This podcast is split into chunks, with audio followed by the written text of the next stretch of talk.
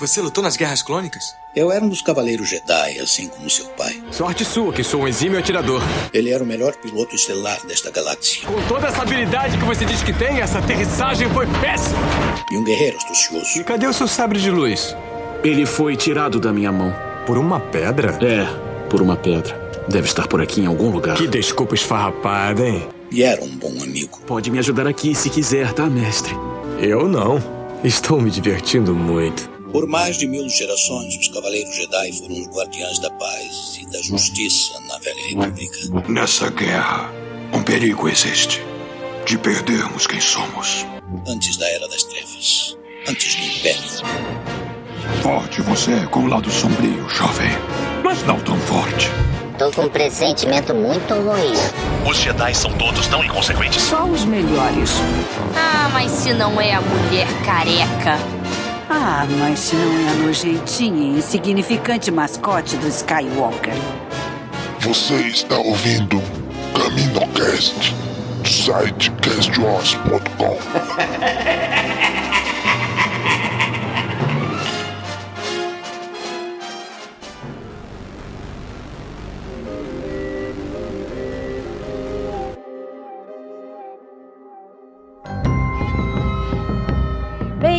Bem-vindos, CaminoCasters! Mais uma edição de gravação ao vivo do CaminoCast na terceira temporada de Mandalorian, episódio 2. Nós vamos falar sobre esse episódio maravilhoso hoje. Meu nome é Kátia e eu tô aqui junto com o Dan.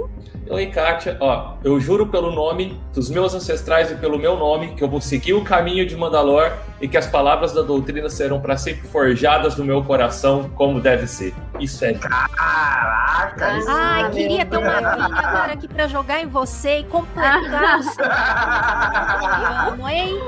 Pena que não dá. Olha. Pena que não dá, mas vamos imaginar essa cena do Dan se banhando nas águas vivas aí, hein? Não! Essa visão. Quem tá aqui também comigo para falar do R5D4, do mitossauro e da matriosca de aranha, o Domingos. Fala galera! Hoje vamos falar do mito que importa. É, Como deve ser. É, Como nós vamos falar ser. do mito R5D4. uhum. E Pelimoto, o primeiro bloco, amigos queridos ouvintes, eu vou falar sozinha, porque eu acho que eu sou a pessoa que mais amou o primeiro bloco do episódio de hoje. Então eles nem vão falar nada, eles vão deixar eu falar sozinha. E tá aqui comigo também a Bruna. Olha, gente, se tem alguém que brilhou nesse episódio foi a Bocatã. Digo que no dia 8 de março foi a melhor personagem que eles poderiam fazer brilhar nessa série. Puta que merda. Olha, eu já Aí tinha. sim. Eu já gostava dela, mas depois desse episódio, Bocatã já mora no meu coração. Como deve ser. Como, Como deve deve ser. Estamos gravando é, esse episódio do podcast, ouvinte. Se você tá lá no futuro, né, tá meio perdido no tempo, a gente tá gravando no dia do lançamento do episódio, que foi dia 8 de março, Dia Internacional da Mulher. Então eu e Bruna estamos aqui felizonas, que foi um belo de um presente pra gente o episódio de hoje. Eu já fiquei feliz, não precisava mais nada de presente, nada, até chocolate eu dispensaria hoje por conta desse episódio. Não é mesmo, Bruna? Foi um presentão pra Verdade. gente, né? Foi, nossa, não tinha jeito melhor deles fazerem isso, meu Deus. Foi um episódio assim, sem defeitos. Eu acho, pelo menos. Vou comentar tudo de épico e maravilhoso que aconteceu. Nós vamos começar a falar sobre esse episódio agora.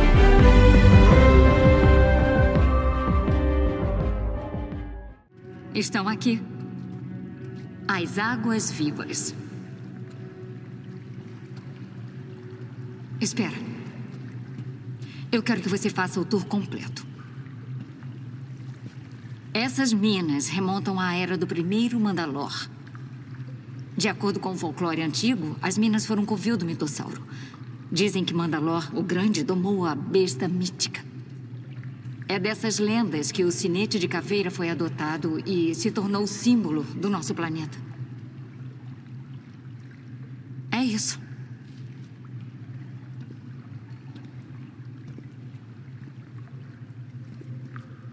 Dean, você está bem?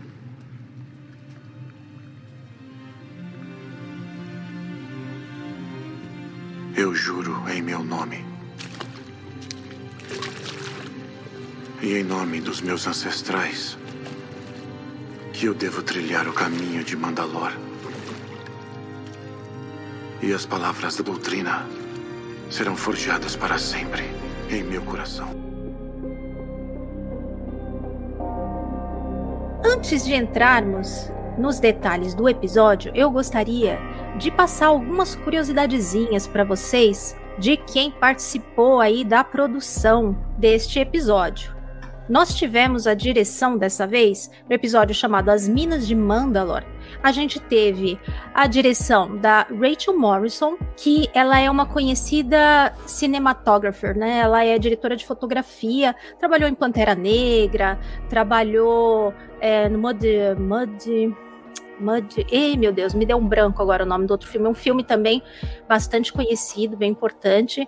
Deu para notar aí a experiência dela nessa área. Ah, Explica uh, nesse muita episódio. coisa, né? É, sim. Que coisa maravilhosa lindas, visualmente. Né? Já está aprovada para o hall de diretores legais aí das séries de Star Wars. Então a Rachel Morrison já ganhou o nosso selinho de aprovação CaminoCast. Como deve Tivemos ser. novamente. Como deve ser. Como deve ser. Vai ser Vou isso. cansar de falar isso ser. hoje, cara. Vai ser o tempo inteiro. Se prepara. Continuamos com a escrita maravilhosa do John Favreau. E o senhor Rick Famuya continua na produção executiva, hein? Eu notei hoje que esse episódio ele também assina como produtor executivo. Na trilha, continuamos com o Joseph Shirley, é, incorporando aí os temas principais do nosso querido Ludwig Göransson. Uma outra coisa legal que aconteceu essa temporada, eu acabei não comentando na semana passada, é que eles passaram a acreditar nos créditos principais os nossos mandos de corpo. O Brandon Wayne, que é hum, o filho do John Wayne, uma curiosidade maravilhosa, caso alguém ainda não soubesse. É o filho do John Wayne, então tem tudo a ver esse legado meio faroeste, né? Na postura uh -huh. do mando e tudo mais. E o Latif Crowder. Então os dois fazem é, os dublês de corpo aí do nosso querido Din Djarin. E muito legal que eles passaram a ser creditados no elenco principal. Sim, faz, faz, eles fazem mais horas de como Mandaloriano do que o Pedro Pascal. Nada mais justo. Pedro Pascal só vai lá depois, grava as falas, segura o travesseiro fingindo que é o Grogo. Né? E ganha milhões. Ele grava pelo WhatsApp e manda, assim. Uns três, quatro áudios de cada um e tá ótimo. Bom, Depois pelo menos no documentário ele mesmo, aparece né? lá no estúdio, né? Sendo dirigido lá pelo John Favreau, pelo Filoni, os outros diretores. Mas eu não sei se gravaram aquilo só pro documentário, né? Então, assim, é, não colocaria minha mão no fogo. Com certeza. Bom, agora eu quero saber de vocês. Todos levantaram muito cedo para ver o episódio. Como é que foi a experiência de ver hoje? As impressões gerais? Ouviram em cima da hora porque tinha live, correu para assistir rapidinho, olhando para você mesma, Bruna. Correu para assistir rapidinho antes da, da nossa gravação. Como é que foi para vocês hoje o episódio? Atendeu as expectativas? Foi um episódio bom? Como é que foi aí o balanço geral do episódio 2 da terceira temporada? Dan tá querendo falar, então pode começar, Dan. Cara, eu nem sei por onde, para ser muito sincero, Kátia. eu não, não sei por onde, assim. Que uh, eu, eu levantei cedinho, não sei porque hoje eu acordei 5 horas da manhã. Eu fui dormir muito cedo ontem, acordei 5 horas da manhã e aí Falei, ah, beleza. Daí, como eu não acordei com o meu despertador né, temático, hoje foi meu dia de esquecer, esquecer, né?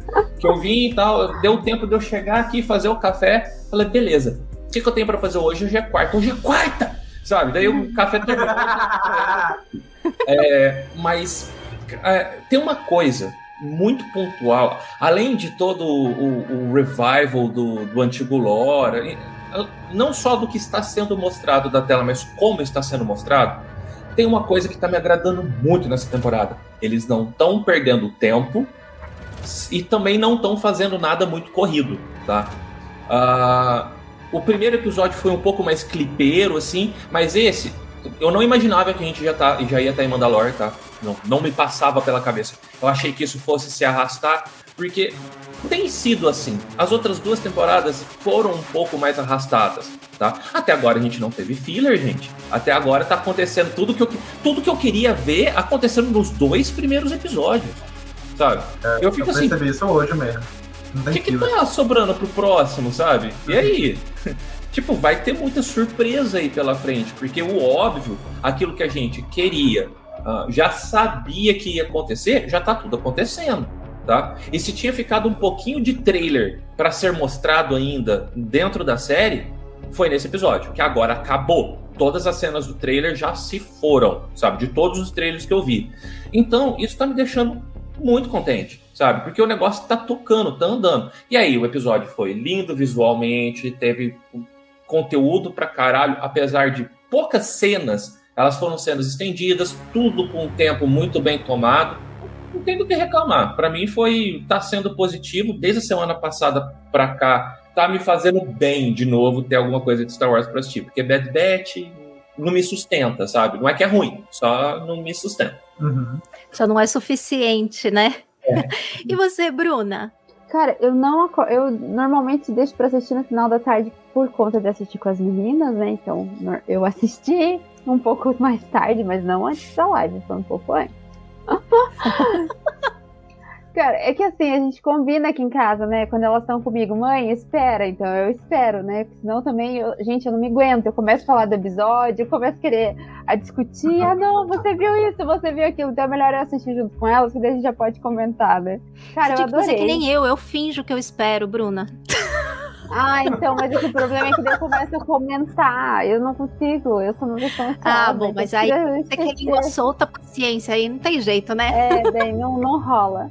Mas assim, eu adorei o episódio desde o início. Eu também achei que não ia ser tão rápido quando eu vi ele indo lá pra, pra Tatooine. Eu falei, ah, então eles vão colocar algumas coisas no meio. Mas assim, nossa, quando ele foi direto pra Mandalor, ele deixou quieto o negócio de G11 lá, tipo, ah, então eu vou seguir a vida, Pois né? é. É, eu Pois achei é. que ele só fosse pra lá quando ele arrumasse o dito do droid, mas ele não, né? Não fez isso, então ele seguiu a vida, a ansiedade dele foi muito alta. Eu adorei o episódio. Achei assim que eles colocaram coisas. Uma coisa assim que eu reparei é que eles estão contando a história de Mandalor aos- ali, colocando coisas diferentes, assim, pro, principalmente pra quem não, te- não assistiu as outras mídias, a- a- na série. Isso eu achei muito legal, que a gente vai conhecer os Mandalorianos de um jeito que a gente ainda não conhece tão profundamente. Isso é uma coisa assim que eu acho, pelo menos, que vai ter, né? Já caiu a, minha teoria do episódio passado, que a, que a Bocatã tava aprontando, né? Que ela tava tendo lá. Pelo menos a, a princípio eu acho que não, porque hoje ela pareceu bem solista a ele ali. Mas eu achei, assim, um episódio muito legal, não tenho do que reclamar. E as surpresas que eles nos mostraram foi, assim, só pra. Putz, cara, foi explodir a cabeça. Mas, assim, adorei demais. E cantei essa bola na semana passada, hein? Ainda falei do, do tal do mitossauro. Nossa, foi Bom, muito legal. Aí, não tive essa oportunidade, não é? Semana passada. Eu só cheguei de alguma forma no final e só pude falar mitossauro! Não, R5 e mitossauro. E você, Domingos? Cara, é, eu, eu não consigo assistir de manhã, né? Por conta tem que carregar menino na escola e tudo, então eu, eu assisto na hora do almoço. Né? O problema é que tem dias da semana que o meu filho vem pra casa e tem dias que ele vai pra casa da minha sogra. E dia de quarta não era dia de ele vir pra casa. E aí eu falei, peraí, e ele quer assistir comigo. Eu falei, meu filho, não dá, eu tenho que gravar. né? Então eu tenho que. Eu só tenho um almoço pra assistir. Mas hoje. Na é- estratégia. não, ele, eu já fiz algumas vezes, né? Assisti, depois já. Não assisti de novo, meu filho. E não digo nada que eu já assisti. Eu não minto, eu só omito. Né? Eu não digo que eu assisti, mas também não digo que não assisti. Né? Mas esses menores não tem como, ele sabe. Mas hoje ele veio pra casa. E ele tava empolgadíssimo. Pai, quer assistir? Vamos assistir, vamos assistir, vamos assistir. Vamos ver, vamos ver, vamos ver. E a gente viu. E, cara, foi. Realmente, eu, eu percebi isso que o Dan falou. Falei, cara, o que, que eu imaginei? Não, esse segundo episódio vai ser, sei lá, um filler, uma enrolaçãozinha, sei lá, dele tentando conseguir as peças do G11, sei lá. não sei. Eu imaginei que ia ser um filler. Né? Eu imaginei, eu lembrei do episódio da Aranha, né? Da segunda temporada. Side bom, quest, né? Mas. eu falei, ó, Tem vai ser aquilo. side quests, né? Né? Ainda mais quando tem- começa em Tatooine, né? Você olha assim e fala, ei, Tatooine, mais um episódio de Tatooine. É, feliz né? É, então pensei assim, bom, o primeiro episódio foi bom, o segundo eles vão abaixar um pouquinho o ritmo, no terceiro talvez eles subam de novo. Mas não, já nesse foi pra cima, vamos pra Mandalor, e R5, e Mini Grievous, Decepticon, e, e foi, né? Eu, caraca, bicho, aí no final a gente ainda dá aquela encarada no, no mitossauro, né? Que é, acredito que seja o mitossauro, não é possível, né? Sim, sim. né? Falando, falaram tanto do mitossauro e aí, aí tá ali, né? E, cara, foi, foi fantástico o episódio. Gostei muito, muito mesmo, né? Só não entendo algumas lezeiras do Jim, né? Mas. Chegaremos é lá, né? eu tenho meu ritual de quarta-feira. Meu ritual é, como as meninas vão para a escola de manhã bem cedinho, depois que eu despacho elas, eu faço meu cafezinho da manhã bem cedinho e sento lá felizona pra assistir o, agora o Mandalorian, fazer isso já com o Deribet. Mas aí assisto, obviamente, Mandalorian primeiro, né? E depois, a hora que dá um tempinho, eu pego e assisto o Deribet. Né? Prioridades, não é mesmo? Eu adoro o Internet, mas é uma concorrência um pouquinho desleal, temos que admitir. Muito desleal. Sim. Né? Desleal. Então, gente, eu vibrei a cada. Terminou o primeiro bloquinho do episódio, eu já estava ali completamente feliz e mal. Lembrei podia. tanto de você. Depois. Você lembrou, né? Cada Nossa, vez que muito. aparecia, você, ah, olha, a Kátia deve estar tá lá, andando por isso. Foi, foi exatamente Pele moto, isso. Pele moto, gente. Exatamente. O maior fã. ah, e, apareceu, e apareceu ela sem o dente ainda, né? A Pele moto. Vamos falar sobre isso. Várias referências a Book of Boba Fett nesse início, né? Várias. Pra né, fazer toda ali a, a colinha, a, a união, né? E Uh, eu achei o episódio, assim, dei. Até entrei lá no IMDB, dei 10 no episódio, mas eu vi alguns problemas na história. Isso que eu sou a maior passadora de pano, hein? Não que eles tirem um ponto sequer, porque se tivesse sido resolvido da maneira como poderia facilmente, não teria certas coisas importantíssimas aí no episódio. Mas depois eu conto para vocês o que, que foram as coisas que me incomodaram mas que eu não tirei nem um pontinho, porque, né, enfim, sou uma passadora de pano mesmo, então. Nossa, se nem eu que então, sou chato lá. me incomodou, deve ter sido. Ou eu tô muito no hype, ou. Não, é... Não, a pessoa quando já tá encantada, né? Hipnotizada, ela às vezes deixa passar as coisas mesmo. Vamos então conversar sobre a primeira parte do episódio. Na primeira Bom. parte, nós tivemos aquela coisa que a gente imaginava que ia acontecer, né? Pelo final do outro, voltar a Tatooine atrás de peças para o IG-11. Eu lembro que eu comentei que eu achava que a história toda do IG-11 era só para justificar ele pegar um droid. E, e convenhamos, gente, a Pelimoto enrola ele como se ele fosse um burrito. Assim, é muito. ela abriu a boca, ela já ganhou o, o Jim. O que ela vender para ele, ainda bem, para nossa sorte, a pele adora o Grogu e o Jim. Porque se não fosse isso, ele tava lascado. Tá. Ela arrumou uma boa, uma baita nave para ele. Enfim, quebra todos os galhos, resolve, acha coisa. Talvez ela ainda até acha uma peça aí do, do IG. Eu preferia que não, mas não sei, quem sabe mais pra frente ele vai ser útil, né? Mas agora, para mim, o droid que tinha que estar tá lá era o nosso querido R5. Antes do pessoal comentar aí o que, que eles acharam dessa primeira parte, parte épica lá em nossa querida Tatooine, é, pro, pros ouvintes que não conhecem a historinha, eu já comentei isso com os padrinhos algumas vezes. Tem uma historinha bem especial em relação ao R4. R5. R, 5 gente, é por causa do D4 eu vivo trocando. O R5, é, o lore dele foi ampliado quando saiu o livro especial de 40 anos do episódio 4, o From a Certain Point of View, que comemora o aniversário de 40 anos com 40 contos de autores variados, autores incríveis que já escreveram, inclusive, para Star Wars várias vezes, como Jason Fry, a Claudia Gray, Maggie Cabot, a Ray Carson, que escreve uma historinha sobre o R5, contando como ele, na verdade, se auto-sabotou para que o R2 pudesse ser levado pelo Luke. Enquanto eles estavam lá dentro do Sandcrawler do, dos Jawas, o R2 passou a maior lábia no, no R5. Que ele tinha uma grande missão, que ele tava com a rebelião e tal. E, e a, a Pele faz uma referência a isso, falando, né? Da rebelião, de que ele poderia estar É. tá lá voando pela galáxia e tal. Sim. E quando ele é escolhido pelo Luke, ele pensa, pensa, pensa, e ele mesmo acaba desviando o óleo lá no domo dele, dando uma descarga de bateria e fazendo aquela explosão. Então eu acho uma justiça poética muito, muito legal que ele tenha um destaque agora e feche esse grande arco desse droid tão subestimado que é o nosso vermelhinho, né? O vermelho, como ele ficou conhecido por muito tempo antes da gente saber que ele tinha um nome, ou antes de darem um nome pra ele, talvez ele nem tivesse, não é mesmo? É, Star Wars é cheio dessas coisas, inventa depois. Ele era sempre o vermelho. né? Então, fazendo justiça aí ao nosso querido vermelho, eu estava esperando ansiosamente ele entrar naquele localzinho de astromecânicos, porque, gente, eu amo todos os droids de Star Wars, mas a minha fraqueza é um astromech.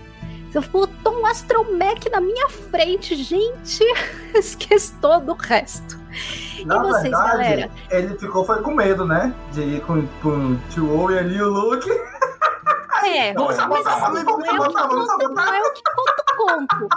Mas sabe que é uma coisa que eu acho que é ainda mais interessante? Porque todos os astromecânicos que a gente vê são ousados, são espertos, vão lá e resolvem. E esse é um astromecânico diferente, né? Ele é medroso, ele é ansioso, ele, é- ele duvida.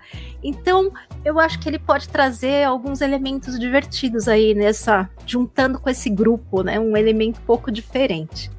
E Mas vocês vibraram que- com a pele, com a R5. Foi um pedaço curto, né? Mas eu achei que entregou tudo ali de maneira super eficiente. O que, que você achou, Domingos? Você que já estava começando aí a, a falar.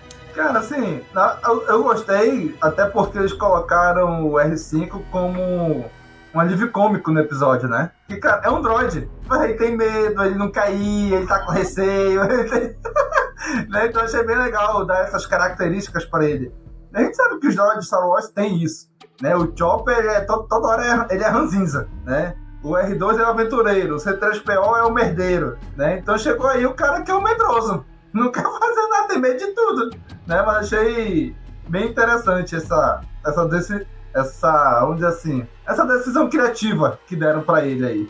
E você, Dan, esperava que resolvesse rapidinho assim e a pele enfiasse logo um droid pra ele? E ele, ele esqueceu até rápido, né? Na, na urgência, no desespero, acabou aceitando o que tinha, né? O que temos pra hoje. É, assim, eu não esperava, realmente eu não esperava. Eu achei que isso fosse realmente se prolongar, realmente ser uma quest. Ah, eu queria ter, né, ter visto o IG de novo aí, de volta ativo, porque eu gosto muito daquele droid. Ah, tá, o R5 também, por causa dessa historinha que você contou, da história prévia dele, até que eu olhei assim e falei, ah, legal conectar os pontos da lore, assim, eu gosto quando conecta pontos da lore e tal. Só que o fato dele ser cagão me contrastou tanto com, com, com esse negócio, porque, tipo, o cara se explodiu em prol da rebelião, entendeu? Ele se suicidou pro, pro R2 poder cumprir a, a, a missão dele. E não parece o mesmo droid, entendeu? Eu falei, ah, Não sei, talvez fosse mais fácil ele dar um passo atrás e, ah, não, deixa vai ele, do que É. de repente se aventurar. No fim, na É que hora que ele pesou tanto- ali, pode ter sido, pode ter tido isso também.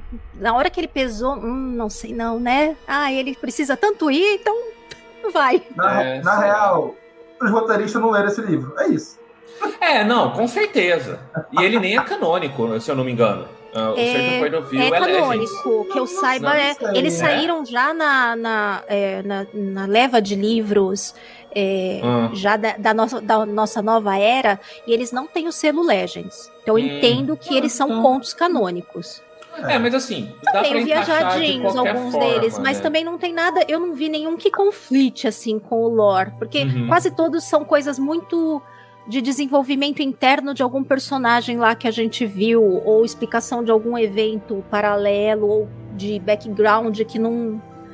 Não. Tá. Mas até onde eu vi, vários lugares, sempre cons vi considerando como canon esses, Como esses canon. livros. Esse ano deve sair o dos 40 anos do Retorno de Jedi, né? É. Vamos ver o que é que, Então, que e- 40 historinhas que vão trazer aí. E teve um, um microsegundo de esperança ali. Porque, assim, gente, eu gosto de todos os droids que foram apresentados até hoje. De, eu acho que eu não tem nenhum que eu falo, ai, nossa, mas aquele droid me enche o saco. Tirando o C3PO, que ele tá ali pra encher o saco, é a função dele mesmo. E que ele cumpre bem, assim. Ah, mas é, eu sou apaixonado por vários droids. Como eu gosto muito de jogo, eu acabo me dando um attaching emocional muito com coisa de jogo. A hora que o Jim reclamou de espaço, falou: Ah, mas o, o R5 não cabe ali, não tem nem espaço. Eu falei: Ai, leva o BD. Hum, por favor, leva o aquele modelinho BD. Nossa, que. Nossa, eu queria tanto. Imagina. Mas essa nave, ela tem um buraco para um astromech ali. Ah, mas tava selado Só pro faltava o Grogu, conector sabe? só que ela deixou sem, né? Que ela Tipo, fala, até quando ele entrega, ela entrega a nave pra ele, eu lembro que a Pelimoto comenta ah, que ele não quer droid, então ela fala, ah, então eu vou deixar sem o Vou sei lá o que é. lá do, de conexão Mas- do, do droid, né? Imagina Grogo mais um modelinho BD. O tanto de arco-íris que a gente não ia vomitar, os dois abraçadinhos, naquele cockpit. Ah, vai andando- saber, né? Pelo amor de Vai Deus, saber. isso é muito fofo. É verdade. Sei lá, é verdade. de repente a Pelimoto fica cuidando dele aí em algum pedacinho e teremos algumas mini sketches lá do, do Grogu abraçando um BD.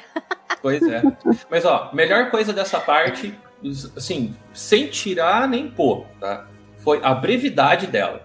Sim. A Twine rapidinho é, fez o que precisava, pegou o droid aqui, tchau, sabe? Não precisa de um episódio inteiro pra consertar um droid e dar um banho de óleo. Não, gente, rapidinho, a gente entendeu, beleza, pegou o droid, pegou o que precisava. Não vai voltar pro, pro IG, toca. E tocaram. Isso pra mim foi o melhor, sabe? Melhor. Entregaram um bocado de coisa ali, né? Várias conexões com o Boba Fett. Sim, o sim. festival lá do. Como é que é? Eve. Eve. É, também mó legal, a coisa dos fogos. Lá deu umas cenas também super bonitas, né? Bonito. Fizeram Mas- mas aos que- huts, aos Bo- ao, ao Boba Fett. Que burrice, né? É, é isso que eu falei, eu não, eu não entendo mais coisa do Jim. Cara, tá tendo um monte de fogo de artifício. Não, vou voar no meio dos fogos de artifício estourando aqui no céu. Ah, Ah, mas um fogo de artifício não faz nada numa nave dessa. uma nave daquela jamais. Não. Foi, você gerou cenas lindas lá do Grogu olhando os fogos. lindo. ah, já valeu. Não é, Bruna? Você concorda comigo, não concorda?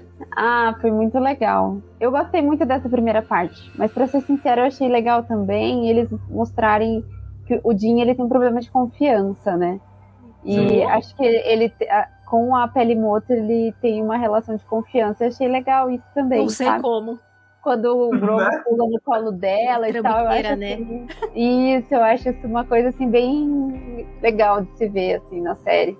E a brevidade foi sensacional, né? Porque imagine um episódio inteiro falando ali, seria bem ruim mesmo. Não, eu gostaria. Mas eu acho que é uma virtude eles começarem a andar mesmo com a história, né? É. E, enfim, e já entregar tanta coisa depois. O que, que vem depois, né? Vamos, vamos pensar nisso no final. E apesar de ser muito breve, eles conseguiram ainda botar um mozinho ali, ela enganando um rodiano, né? Com Jawa. Gente. Foi legal. E foi tão rápido. ótimo, gente. É, foi muito ótimo. bom, muito bom. Ela mesma, Jawa, rouba as peças, depois revende. É, é um esquema, né? É um esquema muito sem vergonha. Genial. Mas, gente. E ela ainda sem dente, né? Domingos também reparou, né? Que você falou, ela ainda sem dente. Deus, tá muito engraçado aquilo. Mas, como a gente falou, isso tudo se resolve muito rápido e passamos para a segunda parte, que tem milhões de coisas acontecendo. Eu chamo essa segunda parte de Jinjarin Donzelo a ser salvo, parte 1. Porque eu não sei o que aconteceu nesse episódio, mas o nosso querido Mando ficou de donzela a ser resgatada duas vezes ainda. Eu fiquei um pouco surpresa. foi bem, foi engraçado, né? Serviu para né, cenas maravilhosas, mas eu achei, achei bem interessante ele precisar ser resgatado, como foi. Apesar que a gente já viu anteriormente várias vezes ele sendo resgatado, né? Pelo Grogo, eh, pela própria Bocatã, enfim, várias, em várias outras ocasiões, né? Mas nesse episódio foi assim, o dia, não foi era dia dele, não era dia dele. Não era. E aí a gente tem as lindas minas de Mandalor. É, eu sei que um, vocês têm uma relação é, bem assim emocional, profunda com Clone Wars, né, com as animações. Como é que foi rever toda a, a parte de Mandalore? Vocês conseguiram assim identificar pelas ruínas, conseguiram é, imaginar que aquilo era a Mandalor mesmo, que vocês conheciam mais pelas animações e tudo mais? O que, que você achou, Dan? Hum, vou um pouco mais além, Kátia. Assim, sim, deu para A estrutura tava ali, principalmente quando a. Quando a Bocatan chega mais para frente, sabe? Mas só para falar de tomada visual, assim, quando a nave dela tá chegando, daí a gente já vê aquele caça mandaloriano, sabe? Uhum. E sobrevoando, ali dá para ver a cúpula de mais. Uh, de forma melhor, assim. A cúpula destruída, sabe? E aquilo, tipo, me bateu tão forte, porque uma, a nave dela, tipo, inteirinha, sabe? Bonitona, o caça dela, assim. É, e a gente é acostumado a ver aquele modelo de, de caça mandaloriano. Aí sobrevoando aquelas ruínas, foi ali que eu falei, ai, nossa, isso aqui é realmente Mandalor, sabe? Mas, a hora que eles vão para aquele underground, aquilo ali não é dentro do domo. Aquilo ali é coisa muito mais antiga. Aí eu fui buscar de memória afetiva de Old Republic para aquele negócio.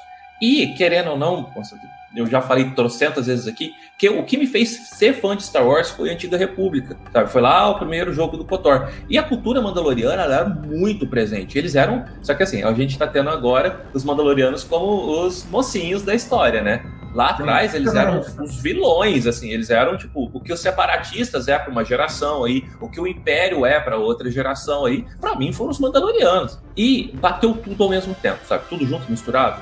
Essa inversão de papel que eu tinha, Mandaloriano vilão com Mandaloriano herói, sempre aquela civilização que eu sempre quis ver num live action e eu demorei tipo 20 anos para conseguir chegar até aqui. E isso tudo só num, numa cena de sobrevoo, assim, veio, bateu tipo um balde d'água, assim, sabe? Falei, caralho, eu vivi para ver isso aqui. A, Bruna também, né? Já assistiu Clone Wars um milhão de vezes, né? E aí, Bruna? Cara, eu adorei, assim, quando tanto quando ele vai entrando, e eu acho que, voltando daquela fala que você falou dele ser salvo como uma donzela, eu acho que ele tava emocionado, sabe? Tipo, ele tá entrando ali e tal. Sim. E eu achei uma coisa, assim, bem legal nessa parte, que ele e a Boca tem uma fala muito parecida, né? não era assim. Esse planeta não era assim. Eles, os dois falam pro Grogo, né? Não era assim. E eu acho que a parte afetiva nos dois é muito forte. Ela, principalmente, andando daí. Eu lembrei dela em Clone Wars, né? Quando ela tá lá, tanto quando ela salva o Obi-Wan, quando ela tá ali, tipo, depois lutando junto com a Soka, que ela inclusive cita, né? Eu já lutei sim, ao lado sim. do Jedi.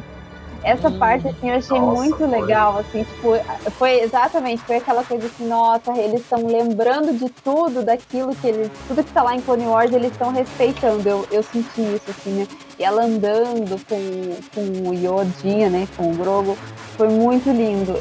Sinceramente, eu acho que foi nostálgico aquela parte. Eu reconheci, né, a gente reconheceu, mas na verdade, assim, por lembrar e até para fazer o paralelo com o Clone Wars, acho que na minha cabeça, pelo menos eu comecei a fazer um paralelo ali e como estava lá em Clone Wars e agora eles lá em V-Action, nossa, dá até um, um hype, assim, né? Puxa vida, é aquilo que o Dan falou, eu vivi para ver isso, essa parte é. que a gente, a gente nos filmes, a gente não via isso, a gente vê uma história muito mais centralizada no Jedi e tal. E quando a gente agora tem uma série dos Mandalorianos e tendo já um material anterior, é uma coisa muito legal de deles estarem explorando, né? E, e, sem contar que, assim, o planeta está destruído, mas é bonito você ver, né?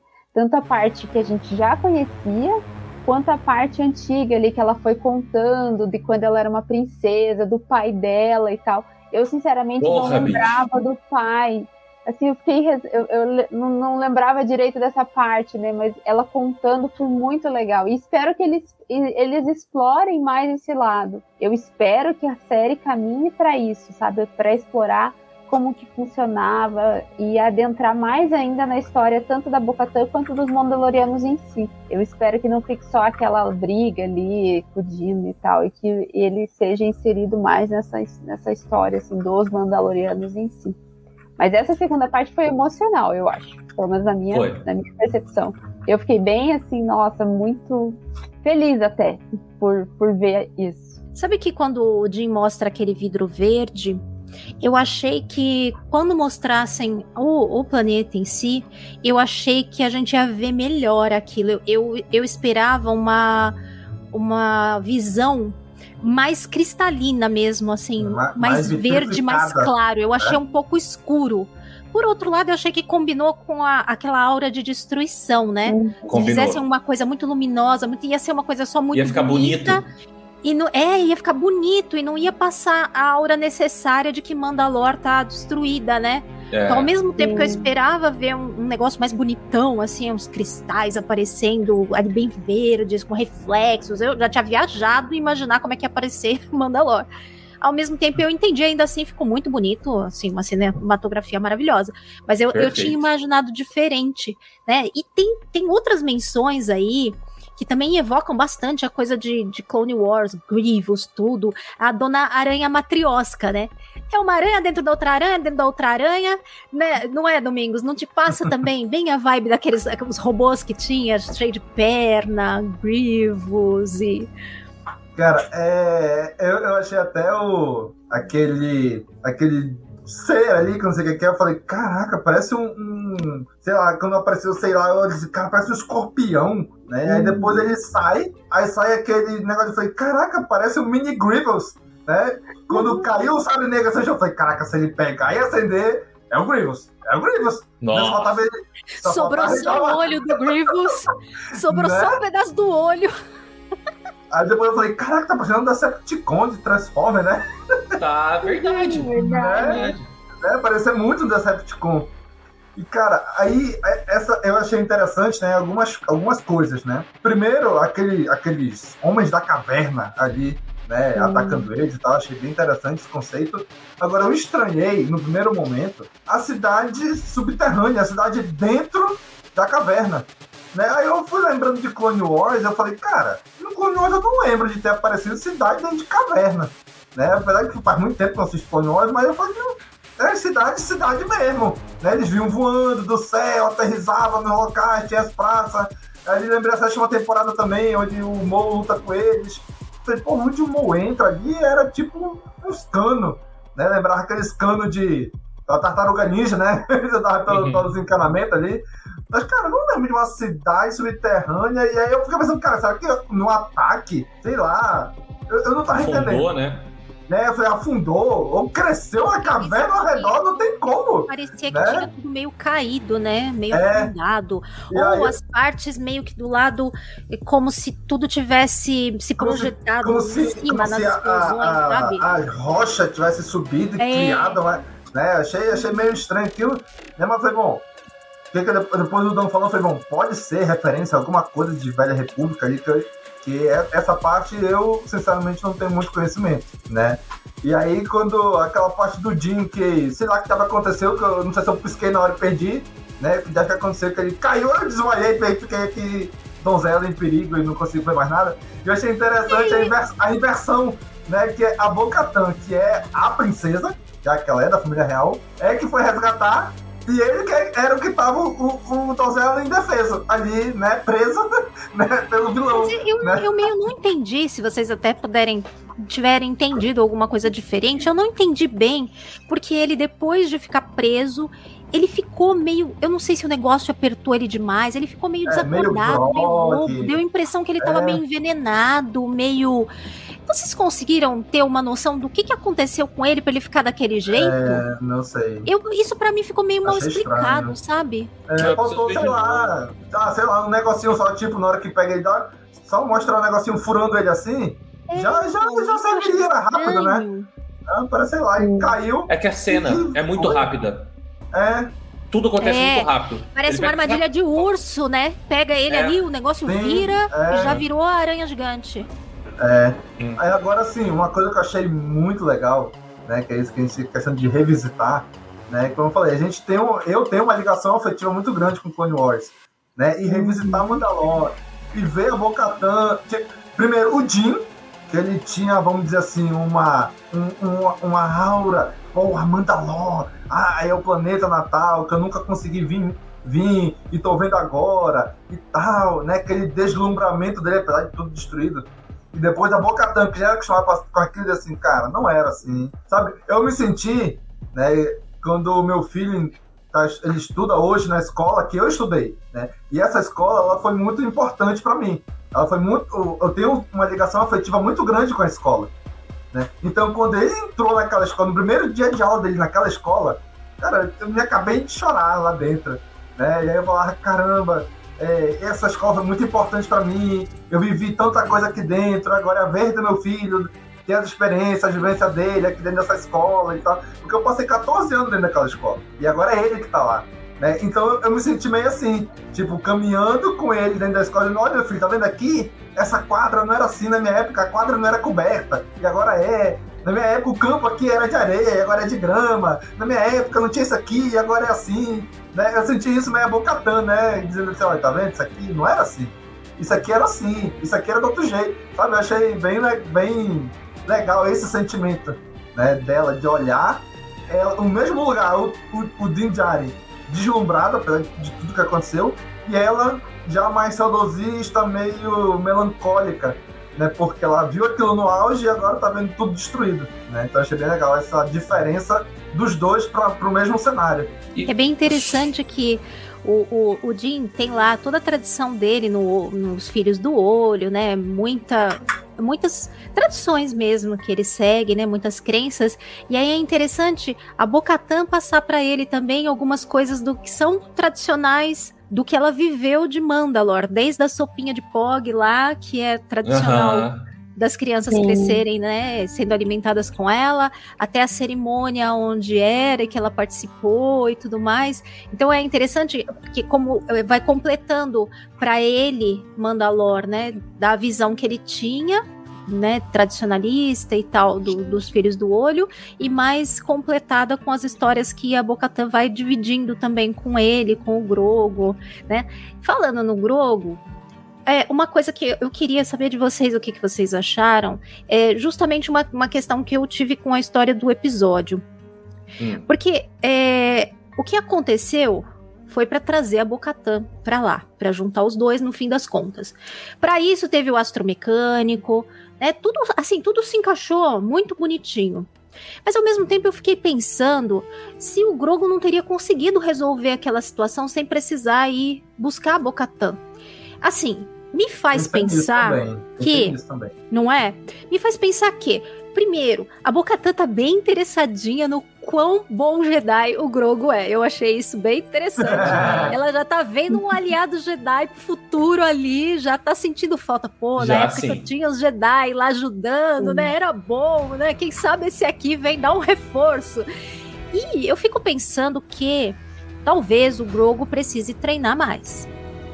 Porque hum. era uma situação que, se ele tivesse afiado mesmo, seria uma situação para um Jedi resolver. Ele pode de repente pensar: por que, que eu não tenho meu sabre, né? De repente eu podia resolver como a Bocatã resolveu. Eu é, que, aliás, eu queria que vocês aproveitassem e comentassem também, eu né? Eu jurava Mas que ele aí... ia puxar o sabre negro ali, olha. Falei, caraca! Hum, eu jurava muito grande ia... pra ele, tadinho. não, eu também achei. Não, não é, não é adequado, lá, né? Eu... Ele vai ter que ir buscar aquele sabre pequeno, gente. Se vira, eu quero ver ele de novo voltar lá pro Luke. Eu não quero saber.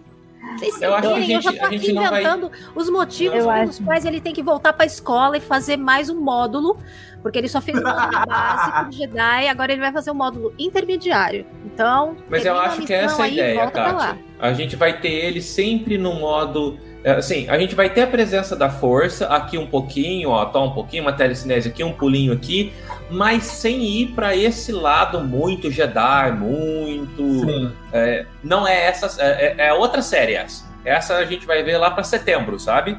Muito sabre de uhum. luz, muita força, Jedi com Jedi, e daí uma pequena presença mandaloriana, que é a série da Soca que a gente vai ter a Sabine. Sim. Então aqui inverte, aqui é a série do Mando, que tem o uhum. Grogu, sabe? É só para casar um pouco, mas eu acho que por medidas vai ser sempre assim. E não, eu acho que ele não dava conta dali, não, sabe? Também acho Porque não. ele não tem muito. Qual que é o maior poder que o Grogu mostrou até hoje, tá? Fazer o rancor dormir. Foi o perigo maior que ele conseguiu dormir com a força. Puseram um droid muito proposital. Porque, tipo, aquilo ali você não afeta. Aquilo ali é só na telecinese. Telecinese você não tem. Então vai lá buscar uma ajuda. Mais ou menos, precisa. é. Ele levantou um Mudhorn lá na primeira temporada. É, mas. Uh... Sempre voltado a treinar. É isso só, só que, ali... que, não é que me incomoda. Eu sei que teve um motivo no episódio para eles fazerem isso sim, dessa sim. forma, né? Mas eu achei que ficou um pouco questionável. Talvez, é ali, assim, assim, como o Mando essa... falou, vai lá buscar a Bocatan. Eu acho que assim, né? Foi o, rápido, né? Uma ele criança no... que não tem muito discernimento, ele acho que não tem essa capacidade de decidir também o que, que fazer. E eu acho que ele tem um trauma de aranha. Não, não eu... à toa fizeram um robô aranha. Lembram do segundo episódio da temporada passada, paralelo, inclusive, né? Um espelho com esse episódio também de aranha. Eu acho que o Grogo. Porque ele fica com bastante medo, né? Eu acho que ele tem medo de aranha. Eu acho que foi de propósito fazerem aí um droid meio aranha para ele ficar com mais medo e não agir assim, de uma forma que ele teria capacidade, eu acho, de agir, hein? Eu acho que teria. Mas, e aí? Chega a Bocatã. Gente. Tá, só, só, eu quero só fazer um comentário antes da gente passa, seguir. Passa, tá? Comentário numa pergunta. Eu passei desapercebido, ou já em algum outro episódio mais para trás, já tinham deixado essa concepção de que é o Grogo que dirige o bercinho e não que o bercinho que segue o mando. Eu acho que ele evoluiu. Ele tem os controles, porque ele mesmo fecha, né? Por exemplo, uhum. lá na outra temporada, quando eles estão no negócio lá do, do ringue, o próprio é, Grogo fecha. É, mas ele a questão um do dirigir. Lá. A questão do dirigir eu nunca, eu nunca tinha prestado atenção. Porque é. eu, lá no comecinho mostrava que era magnético, que o Din Djarin uhum punha para frente, tipo, vinha um para trás. né, com ele que ele vai controlando. Mas eu acho e... que teve um upgrade aí pro, pro Grogo, que tá mais velho um pouco, tá mais experiente, então, tá um pouquinho mais independente, né? Foi depois desses dois anos com o Luke, né? Que ele começou a dirigir o, Dessa o, volta. o. É, eu acho que mais claramente dirigir, né? Eu acho que foi agora só depois. Foi só mesmo. agora mesmo. Tá. Uhum. E, Kátia, só uma coisa. A própria Bocatã fala que o Grogo tá com medo. E eu acho que ele não ia é. conseguir ajudar porque ele tava é. com medo. É, e então, isso é uma tiveram coisa que, que fazer de um na, jeito que ele ficasse. Lá na trilogia, é, lá no início, o próprio Yoda fala que o medo é uma coisa que paralisa. É. Então uhum. eu, eu, eu, sinceramente, acho que ele não tinha capacidade, principalmente pela questão do medo. Uhum. É, e mesmo se Sim. ele levitasse aquela aranha ali, ele, quem tava lá para dar o golpe final? Ele ia ficar ali até cair no soninho de novo, como ele faz. Ele... Pois é, até se cansar. Por mais que Verdade. se passaram um tempo de treinamento ali, eu acho que ele, pelo, pelo grau da evolução, ele não, não chegou aonde precisa chegar. Ele está mais evoluído, mas eu acho que não é. necessariamente conseguiria derrotar ali um Ele é um padawan ainda, né? Ele ainda tá no nível yeah. padawan, né?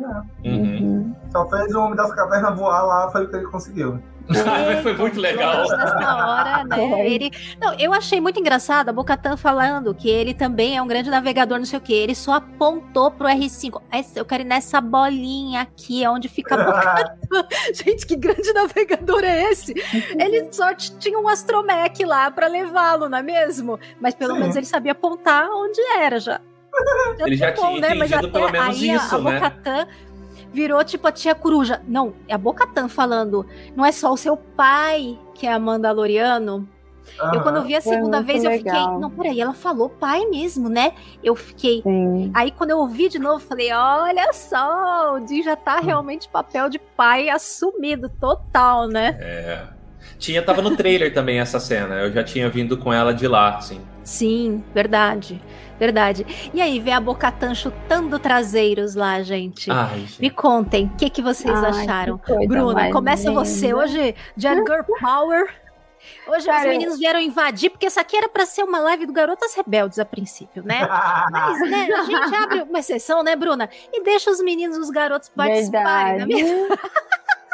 a gente até começou Fala aí, como você vibrou vendo a, a Bocatã? Cara, eu adoro a personagem. Eu, já, eu sou super fã dela. Eu vou fazer o cosplay, eu prometo. Amém? Cara, aí sim, aí sim. Eu adoro ela. Apoiado. Eu, sim, sou super fã dela, mas eu, assim, ela, ela ali em ação. A gente já tinha visto ela em ação na, na temporada, lá no final e tal, mas, cara, do jeito que ela tava sozinha, protagonista ali, foi muito lindo. E ela acabou com os caras e usou e tal. Foi, foi sensacional. E eu sei, não sei se a gente já chegou lá, mas enfim. Depois ela com o sabre negro na mão.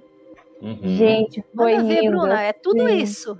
Tudo Nossa, isso. cara, eu sinceramente eu acho que ela ganhou o direito de ter o sabre negro naquele momento.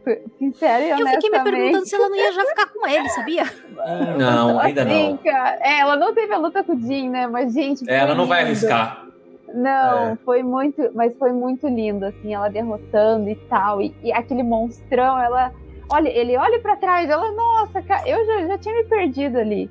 Foi muito legal. foi muito lindo, tipo, ver ela daquele jeito. É que a gente, quando a gente vê em desenho, a gente sente esse hype. Mas quando você vê em live action, é diferente. Pelo menos pra mim, É, sempre é é diferente. E você vê um personagem que você já tem um carinho ali agi- agindo. eu- acho que imagino que vai ser assim quando a gente vê, por exemplo, a Sabine ou a Ahsoka é, em live que eu vi action. o Ezra. É, o Ezra vai ser lindo, cara. Você já vai ficar, puta merda, como que pode? E a Bocatã foi muito linda. Ela com, com, o capacete entrando na caverna foi bonito, né? Acho O que escudinho. o- é, o escudo dela pegou o sabre e tal. Foi uma. A, a, a, a personagem foi evoluindo ali no, no caminhar do episódio e no caminhar dela de um jeito muito bonito. Tanto o papo dela com o Yodinha, quanto ela em ação com, com, com os caras da. com os, os, vamos dizer assim, os homens das cavernas e depois contra a aranha, né? Contra a aranha foi muito legal, porque lembrou a luta quando o Grievous, né, lutava. assim, Você sempre imaginava Sim. que ele ia sair de um, de um outro lugar. E o da aranhinha lá foi, foi a mesma coisa. Eu achei, sinceramente, que ele, que ele não ia morrer. Porque eu até queria entender melhor o que, que era aquele bicho lá. Fiquei curiosa pra, pra, pra saber Queria mais. ter né? visto aberto o negócio. É, eu queria saber, Uhum. entender como que ele tava ali, o que que era, porque o Grievous a gente sabia o que que era, né? O bicho não sabe, mas também não se sabe se ele morreu mesmo, né? Enfim, Star Wars Ele é- me lembrou de- aquela criatura que era pra ter. é, que tem, mas no fim não apareceu. Que era pra ter aparecido no episódio 9, lá o do pântano, o Aibog lá, Aibog. Um que era tipo uma aranha também, mas tinha um negócio que ficava em cima da cabeça ah, e controlava o bicho de baixo. E me lembrou um pouco isso quando eu vi essa, essa aranha, só que essa é uma versão mecânica, né? Não é uma versão toda, toda biológica, né? E é impressionante como ela domina bem. É, ela já teve o sabre negro com ela, né? e Muito aí acho que o tempo, fato né? dela incorporar bem que é, ela tem a confiança de que ela pode segurar o sabre e, e comandar, dá uma diferença absurda em como ela maneja o sabre. Demais. E o, Jin, ele não assumiu isso e ele não assume, então o sabre não encaixa com ele, né? Eu tenho Não, dúvida se ele tem- vai chegar a Mas é uma encaixar de verdade, tonelada mas na mão dele. Na mão dele o sabre tem uma tonelada, ele vai. "Uh, parece um martelo do Thor, que ele não consegue levantar. Vamos, Sabe por que, que vai encaixar? Porque ainda vai vir uma professora pra ele. Eu acho. de- falei semana passada, repito. Eu acho que a gente vê Sabine antes da série da Soca, tá? Também e eu acho, que seria ela legal. vai entrar justamente isso. Porque. Aí aí, aí eu, eu- eu- vocês vão me buscar na, na UTI. Porque ela vai passar pra ele o ensinamento que o Kanan deu pra ela como manuzão sabre Sim. de luz. E ela vai repetir legal. o treinamento do Kanan. Daí você pode, conhecendo ah, a turma que tá fazendo, que a gente já sabe, Filone, né? Como Sim. ele é com as coisas dele. Você vai poder pôr quadro a quadro, assim, os movimentos de um e os movimentos de outro. É só isso que eu tô esperando dessa temporada agora. ser muito legal. Só um parênteses Nossa, sobre a Bocatã que, que eu queria falar. Gente, ela é rebelde desde pequena, né? Você vê Aham. que ela fala pro pai. Ela fala assim: Uhum. é, eu fiz a, a princesinha, né? Porque ele, ela era rebelde desde pequena. Achei isso bem interessante. A irmã E certinha é a rebelde. Cara, eu achei incrível. A mina de Mandalor dentro das minas de Mandalor, né? a Bocatan ali, que é uma mina de Mandalor, ali dentro, cara. E, é- e é, é assim, ela tá em casa, né? Ela sabe como andar, por onde andar, o que olhar, né? Na hora que ela vem andando, ela, ela, ela dá uma olhadinha pra cima, assim, ela fala, tem alguma coisa ali. Ela pega, tira e cai os homens das cavernas lá, ela, ela sabe, ela conhece, né? É como se ela, no escuro, ela saberia o que fazer ali, né? E, Uhum. cara, e na hora que ela pega o sabre negro, nossa, aquela hora foi incrível. Tu vê a, a diferença gritante, né? De ela manejar o sabre e do Din Djarin manejar o sabre. Né? Ele tenta usar uma hora ali, ele vai arrastando o sabre. Era mais fácil ele cortar a pedra e cair lá de cima com o sabre, né? Quem tava na beirada ali. Mas, mas ela pega, mas realmente é, é, de luz, não tem peso para ela, sabe? Foi incrível. Foi incrível, porque ela já usa desde ali de Rebels, né? Ela, ela usou por sei lá quantos anos ali enquanto tava na regência de Mandalorian, né? E, e ela tem todo um background de guerreira mesmo. Então ela sabe usar aquilo. Ela teve muita experiência com Jedi, então é, ela, ela sabe o que fazer com aquilo. Ele não, né? Ele, ele se arrasta, ele não consegue e, e cara, foi incrível, né? E aí depois no final eu fiquei na dúvida, será que ela vai surrupiar o sabre ou não? Né? Mas vendo o fim da, da segunda temporada, não, não teria porquê ela ficar, né? Agora, assim, eu, eu acho que teria ficado É, depois ainda mais aparece legal. bem claramente o Jim colocando o sabre de Cara, ela teria ficado ainda mais legal ela pegasse o sabre e desse pra ele. Fosse, tipo, disse, olha, toma, é teu, e pra ser meu, é, não é assim. Sabe? Então, uma frasezinha dessa, assim, nossa, tem, teria Sei, teria ela ainda tá meio, meio injuriada pra falar É. assim. Ou, ou ela pegar, então só, Foi. jogar, ou então só jogar pra ele, tipo, segura aí. Né? Alguma coisa assim. né?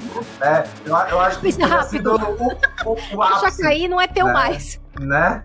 Você vai me ter sido o ápice aí, mas foi incrível ver ela ali, em ação de novo. Vamos aproveitar antes de ir para o nosso finalmente do episódio. Vamos dar uma boa noite aqui para quem tá acompanhando a live com a gente. No comecinho teve o Francesco, deu um oi aí para nós. O Diego Davi também chegou mais tarde um pouco, mas chegou. O Augusto Ganzek, inclusive, ele fez comentários muito interessantes aí sobre a Bocatan lendo a placa lá na caverna. E isso aqui, ó, eu acho que vai ser em breve. Ele comenta. E quando é que ele vai começar a falar? Já deram vários indícios aí de que logo teremos as primeiras palavrinhas do Grogo, né? A Uhum. Pelimoto até achou que foi com ela, mas é aquela coisa, né? Você ouve o que você quer ouvir quando o bebê tá Aham. falando. Verdade. Mas acho que em breve eles já estão meio cantando aí. ah, Então. Que em breve a gente vai ouvir o Grogu Sim. começar a falar alguma coisinha. E aí, né? será que ele vai falar como o Yoda? Ou será que ele vai falar como Yado?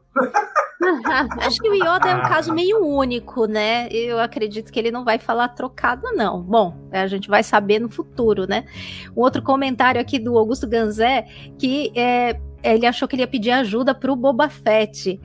Eu acho que isso ainda vai vir no futuro. Eu aposto Oh. as minhas fichas que Boba Fett vai aparecer ainda nessa temporada aí nessa nesse super assemble dos Mandalorianos. Uhum. Eu acho e eu, eu tenho pra mim que o fim do- do- da jornada do, do Boba Fett é Mandalor. Mas vamos esperar pra ver, né? A participação Ah. do Boba na série do, Mandalo- do, do Mando foi muito boa. Os episódios que, o, que, o, que o Boba Sim, apareceu pela primeira vez, né? ele tava genial, sabe? Ele tava outro personagem. Aquele Mando, aquele Boba eu quero ver de novo. É, Mas os dois juntos lá no final, eu do. Boba Fett também foi muito legal. Em Ah, eu comparação ao outro gostei. Os episódio dois foi fraco. lutando juntos. Eu gostei, eu achei bem, bem, bem legal. Então, acho que já dei oi pra todo mundo que tá aí. Se você tá aí assistindo a live, quiser um Meu- oi também, deixa um comentário pra gente saber que Meu você amigo está aí. Oliver também, né? Mandou um salve aí lá no início também. Lá no comecinho. Ah, sim, É. Oliver, verdade. Mandou um salve pra gente. Então vamos agora à nossa última parte aí, breve, mas marcante, hein? Mando foi finalmente se batizar lá nas Águas Vivas, recitou lá os versinhos e tudo mais, como a gente tinha visto lá o, o menino no episódio anterior, né? Eles já tinham dado uma prévia de como era a Sim. cerimônia. E é o Din Djarin Donzelo em Perigo, parte 2. Né? Novamente, ele tá, acho que meio grog ainda também. Quando ele levanta, dá pra ver que ele não tá bem recuperado ainda, né? E ele Não, mesmo não tá. assim quer ir. Bocatan, como está? Gente, deixa eu perguntar uma coisa pra vocês. Vocês não gostariam assim? Eu tô no clima ainda do Valentine's Day. né, Não, né, Bruna? não, Bruna? Não! Vocês não gostariam da Não. Bocatan com o Jim? Ah, eu achei tão, acho tão bonitinho. Eu acho que tem uma química ali deles meio se bicando que pode, pode render alguma coisa depois. Só eu, só eu que tô vendo isso. Só eu. Ah, eu achei E a. Bruna, a Bruna que é a romântica inve- invertebrada, como você diz, né, Bruna? Invertebrada.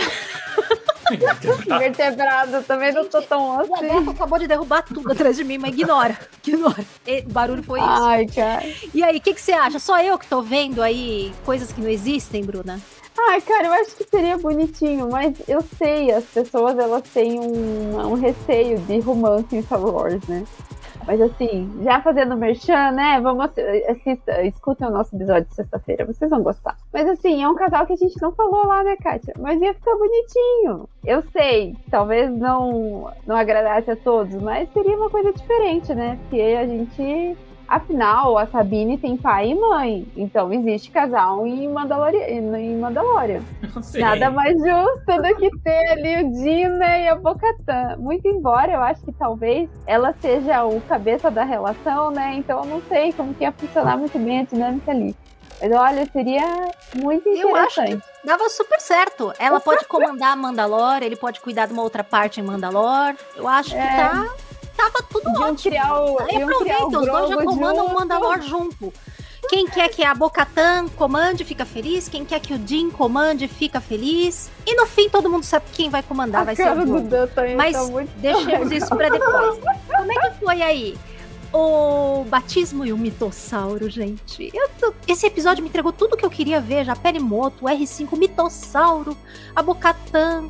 Gente, eu não sei mais o que, que a série vai me entregar, mas até aí já me entregou tudo. E vocês, vibraram com o mitossauro? E aí, Domingos? Cara, assim, o problema do mitossauro é que esse nome dele me ativa uns gatilhos, né? Negócio de mito não é muito legal, né? Ultimamente, na, na, na história recente do Brasil, o mito não é muito legal, né? Ai, Domingos, isso não estraga o mitossauro é pra mim, Domingos. É por isso que no início eu falei, esse episódio a gente vai falar do mito que importa, né? Esse mitossauro aí sim, né? Mas, cara, Não, não é um tiranossauro com a camiseta da seleção, né, mano? Cara, mas assim, aquela hora que o Jim vai entrando, né? Até o Augusto Ganzé falou, cara, passou por um rápido momento na minha, na minha cabeça também. O Augusto Ganzé jurava que ele ia ficar pelado só de capacete pra entrar na água. Né? Aí eu falei, Meu cara. Não, eu fiquei assim, cara, será que ele vai tirar a armadura? Tipo, e será que ele vai tirar o capacete na frente dela? Eu achei até que a Boca tenha ter tirado o capacete dele na hora que ela, que ela tava ali ajudando ele a se recuperar a primeira vez, né? Mano, aí ele vai entrando, vai entrando do nada. Parece que a armadura pesou, né? Meu irmão, o cara foi e foi. Ela com jetpack debaixo d'água, acelerando, e nada. Não alcançava ele. Eu, caraca, bicho, que diabo que aconteceu ali? O bicho Mas virou uma pedra puxou gigante. ele lá pra baixo? Ou algum outro bicho? Pois é, eu, eu, eu também tô achando, mas é a mesma questão da- do que aconteceu com ele lá na hora que a aranha pegou ele. Tipo, numa, É, cara, um, um, estranho. um, um tentáculozinho assim rola na perna dele rapidinho e era o suficiente, né? Mas enfim, ele foi lá pra baixo, tanto que ela, ele foi tão rápido que ela teve que desligar a luz dela, né? O, o- a lanterninha do capacete dela, pra enxergar a lanterninha do capacete dele, pra poder achar ele. E ele tava caído, durão, né? Uma peça de metal no fundo do, daquele lago gigantesco. E, cara, quando ela. E assim, antes de entrar, ela lê aquela placa da prefeitura lá, né? Prefeitura de Mandalora. aqui, já aqui, Placa Mitossauro, turística. não sei o que e tal. Cara, placa de turismo. Né? Eu acho que foi até o Augusto Gandé que botou isso nos comentários também. Né? Aqui ó, a história do mitossauro, de não sei o que e tal, e das coisas. Aí, quando ela vai subindo, que ela, ela, tipo, ela vai passando, ela ilumina e vai passando assim pela cara dele. Caraca, meu irmão, naquela hora ali, eu já imaginava que ia aparecer o mitossauro em algum momento. Né? Na hora que, porra, aconteceu tudo aquilo e tudo, eu falei, porra, não é. Eu pensei na hora que ele, primeira vez que ele é pego ali, eu pensava que já era o mitossauro. Falei, não, não é. É só um Decepticon maluco aqui. Cara, e quando ela vai subindo, que ela vai, tipo, passando assim pela cara do mitossauro, eu. Eu ainda, ainda, ainda mais é meu filho, né? Não, não é possível que o episódio vai acabar agora, não, não, não, não, não, não, não. Aí, tadã, aí aparece os créditos, eu falei, não, porcaria, não acaba agora, não. Tinha certeza que o mitossauro ia aparecer nessa temporada, não tinha como não. O negócio dele ir pras minas e tal. Mas eu nunca ia imaginar que já ia ser tão cedo assim, no segundo Sim. episódio. Sim, eu fiquei impressionada. Eu não sei se vocês repararam, quando ele começa a descer as escadinhas, começa a tocar o tema dele baixinho e num ritmo bem Perfeito. assim. Sim, sim. Ficou Sim. tão bonito. Ficou. Uma graça. Na primeira eu não ouvi bem, eu sou meio surda. Mas na segunda, eu tá- botei bem alto, porque eu coloquei dublado pra ver com a minha menina mais nova. E aí eu ouvi melhor, porque tava tocando baixinho, não, não sobressai tanto, né? Mas dá um clima ali tão, tão bonito. E você, Dan, como é que foi ver o Mitossauro live action? Ah, Sem palavras, É. Bruna. Sabe, eu, eu nunca achei que eu fosse ver isso, realmente, tá? Porque. ah, Doido, né? Cara, isso é muito, é muito sublore, sabe? É, Sim.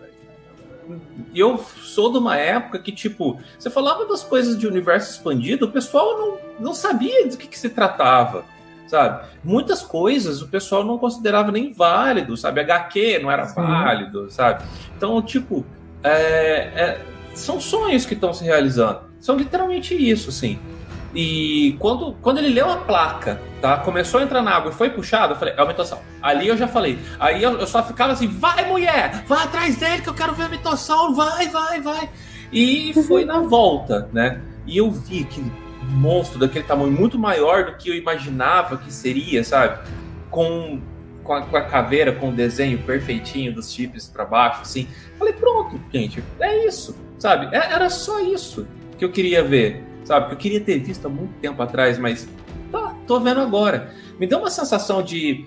Diferente do domingo, eu falei, ah, pode acabar o episódio. Porque se mostrar mais alguma coisa que seja tão impactante desse jeito, cara, vai acabar, vai acabar com o meu dia, vai me sugar o que eu tenho de energia, sabe? Porque eu terminei o episódio sugado, assim, eu, eu, eu enfiei tanta energia naquilo que a hora que terminou eu tava jogado no sofá. Meu Deus, acabou de. Alguém anotou a placa, sabe? E Muita perdidaço. emoção, né? E só um adendo, faz sentido o casal, tá, Kátia? Ah, que bom que eu não tô sozinha nessa, Eda! Isso aí! Faz sentido. Não é gratuito, tem um Não, puta tem motivo pra desenvolvimento. história, tem Tá, desenvolvimento. tá- tá sendo construído, né? Tá sendo construído. Eu E, e concordo. eu acho que combina essa coisa de casal de Star Wars que combina, começa também meio se bicando, assim, meio. É, eu não gosto tanto de você, você é meio. Você é meio quadrado demais pra mim. Coisas Você é assim, muito sabe? cafajeste? Você é uma princesa? É, tem É. essas coisas, né? E no fim das contas, a gente só não quer que termine em tragédia. Só Exato. isso. É o único. Só te peço isso, por favor, João Favreau. Nada de tragédia. A gente já tem tragédia demais. Chega, chega. A E você, Bruna? ser uma boa mãe pro Grogo, né? Vamos combinar. Ela já sabe lá como É. funciona o Jedi, né? Ela podia dar um treinamento caseiro. vamos dizer assim. Caraca, é verdade. Olha. Era nisso que eu tava sabe. pensando, sabe? Foi nisso que eu pensei. quando eu já falei, gente, mas tem sentido, sabe? Tem, né? vários Ia ser sentidos. muito assim. Esse- legal. Cara, mas assim, falando do final do episódio, eu acho que o Jim não sabe nadar, entendeu? E a armadura pega demais. É verdade, não é a primeira vez. Eu falei assim, cara, É. será que ele não sabe nadar e afundou? Tipo, porque ele vai descendo tão devagar, daí, ops, caiu o degrau, pum. Sei lá, fiquei pensando. Deu uma pedra direto. na hora assim, eu falei assim, cara, será que é isso? Tipo, que ele não sabia nadar e. e... E tava tão emocionado que Sem o jetpack não conseguiu sair? né? É, tipo, eu fiquei pensando nisso. Mas depois, assim, né, que ela vai salvar ele. Gente, veja como é bonito esse episódio e ele é um pouco, assim. Homena homenageia um pouco as mulheres, se você parar pra pensar. Porque normalmente, Total, quando a gente total. vê a princesa sendo salva pelo príncipe, nesse episódio a gente vê ao contrário. A Bocatã sai correndo E mais uma vez, salvar o, o princeso dela lá, entende? E tu cai. Não, e primeiro ela faz um, um charme lá quando o Grogu aparece. Ah, eu vou acabar com isso logo. Quando ela vê que o Jin não tá lá, ela, rapidinho. Bora, bora, bora, bora. Vamos lá ver o que, que foi que aconteceu. Pega os dados aí desse astromech e vamos lá ver o que foi que se passou. Ela não pensou duas vezes, né? Mas Ela lá ia na botar o Jin pra correr, mudou de ideia rapidinho quando ele tava em perigo. Aí Mas tem. lá na água eu acho, eu acho que foi pior, sabia? Porque ela saiu correndo, ela simplesmente. Ah, sim. Ela não pensou, né? Ela só Não, foi.